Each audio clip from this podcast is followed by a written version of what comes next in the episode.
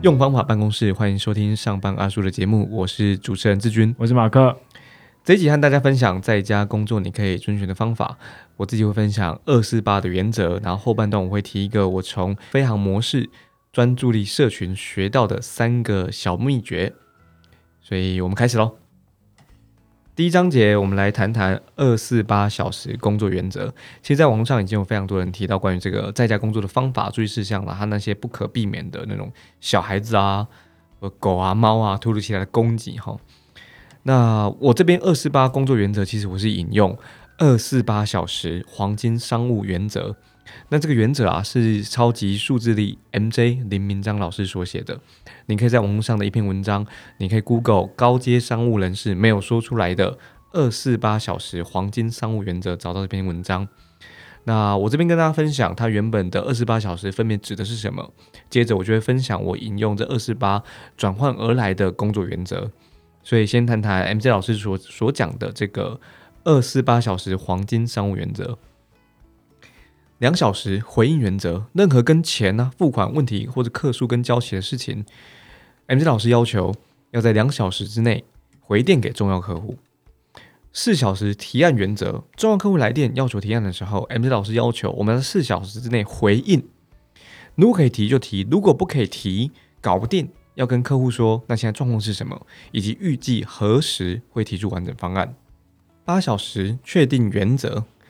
MJ 老师说，每一次和客户或者是潜在客户或跟人约时间、约会议的时候，他在八小时之内会回应可以或不可以，方便或不方便，因为这是对人跟人之间对于对方宝贵时间的尊重。我觉得这二四八非常好用，用在工作上也是。我努力的往这个方向前进，我也还在练习。这是 M MJ 老师提供给大家，然后写出来文章分享的两小时回应原则、四小时提案原则跟八小时确定原则。我自己觉得也刚好可以运用在工作上，二四八小时也也差不多就是呃半天的一半跟一整天，哦跟半天。就这三个时间嘛，所以我借用了 MJ 老师这二十八小时黄金商务原则，改写成二十八小时在家的工作原则。那么它大概可以对应到规划在家的上班行程，跟降低一些焦虑感。首先，两小时的专注原则，你跟家人或者是同事约好，接下来两个小时里面是彼此我们不打扰、不对话、不及时讨论的工作时间。那么有问题怎么办？先写下来，我们等一下一起问，然后一起一次解决。四小时的集中原则，因为我们其实省去了交通时间，哈，大家不用从从 A 点赶到内湖，从新店赶到那个遥远的地方，都很辛苦，所以我们很有机会可以接连着开会。你通常只需要十分钟倒杯咖啡，上个厕所就可以接着开会了。所以我觉得可以把内部跟外部会议不分类的，我们全部塞在一个半天里头。塞在这四小时里面，所以当脑袋开机，我们持续在对话的时候，我们就一直对话，一直对话，不中断我们的工作心流。一次开完这些所有会，然后在下一个四小时里面，再一次的集中原则、集中工作跟集中回复。八小时回报原则，这边为什么是八小时？因为你会发现刚好经过了一整天哈，因为你知道今天做了些什么，然后有哪些产出，你把它写下来，然后回报给你的伙伴们。回报给你的主管们。第一，你写下来了，你你有机会降低焦虑的。怎么说？因为你可以透过检视，知道今天有哪些需要调整，知道今天有哪些需要，呃，再再接着产出的，知道今天有没有需要加班，也同时也可以知道明天还有什么工作需要去接着做的，很清楚就可以知道了。所以这是我自己认为在家工作的时候可以用到的，叫做两小时专注原则。四小时集中原则，八小时的回报原则。然后刚好啊，也在今天，今天我们录音的时候是五月二十号，我第一次参加了飞航模式专注力社群。呃，我来谈谈这个社群，呃，他他给我的一些启发，然后跟带来的三个我觉得在家工作的小秘诀。其实有些人会用仪式感这个词来形容如何进入一个工作状态。哈，那我觉得其实有一点很重要，就是你在公司不会做的事情，你在家也不要做。这是这是第一点啊，这个很重要。比如说躺着工作，如果你在公司不曾躺着工作，那么在家就不要这么做。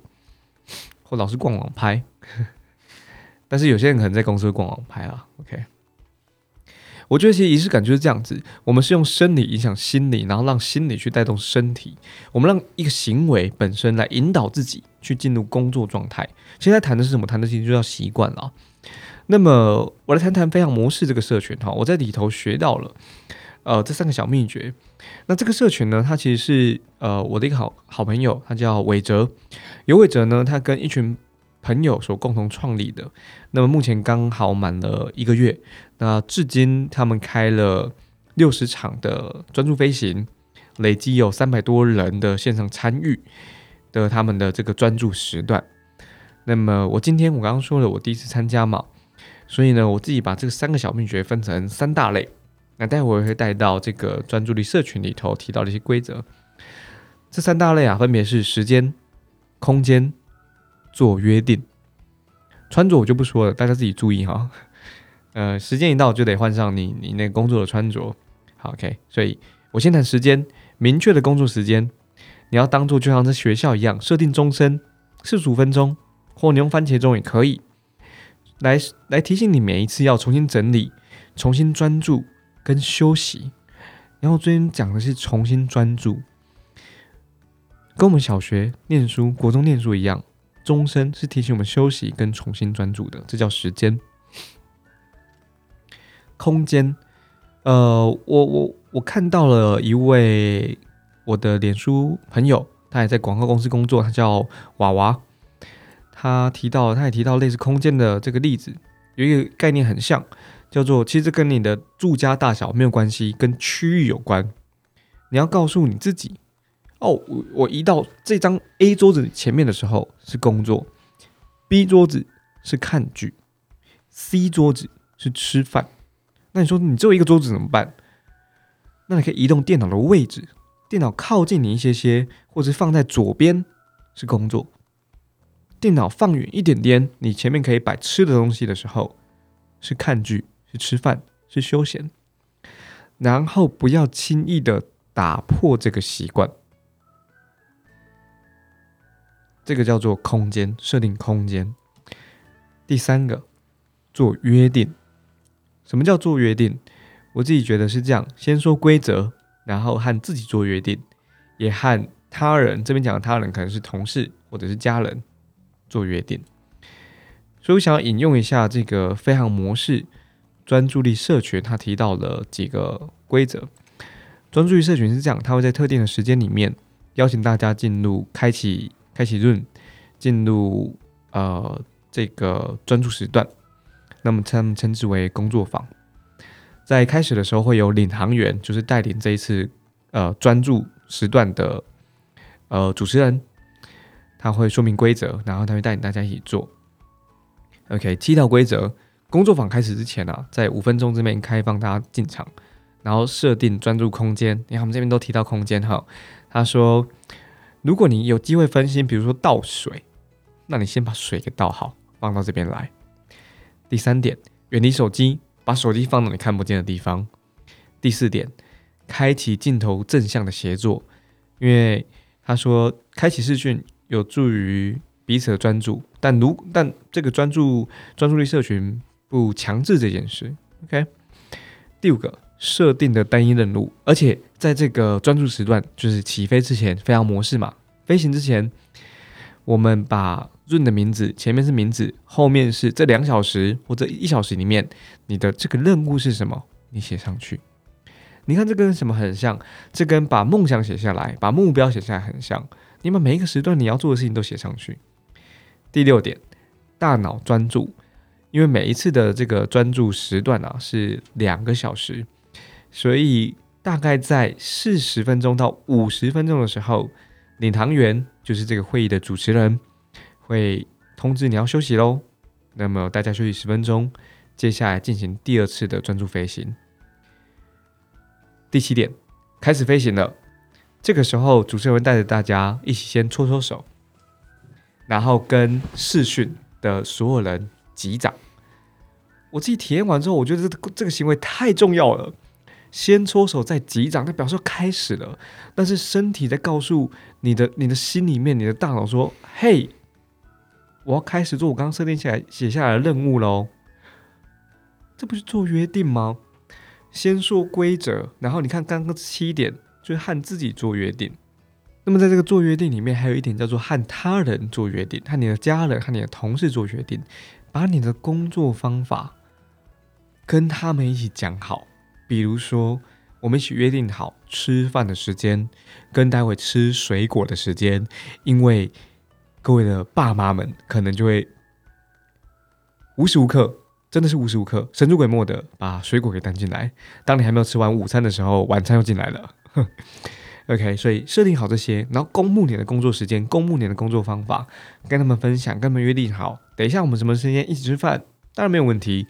等一下时间是工作时间，等一下时间是我要做什么事事情的时间，等一下时间是大家都不能够讲话的时间。把它讲好，做好约定，跟自己做约定，跟他人做约定。这些都搞定之后，因为大家在家工作嘛，我这边还是要提醒大家，呃，在所有的限制，不管是我刚刚分享的二十八原则，或者是我从这个飞行模式专注力社群学到的三个小秘诀：时间、空间跟做约定，都还是要持续维持彼此讨论、彼此体谅，然后持续调整，跟同事们的讨论也好。跟家人们的讨论也好，然后持续调整，因为不见得真能够是这个样子的。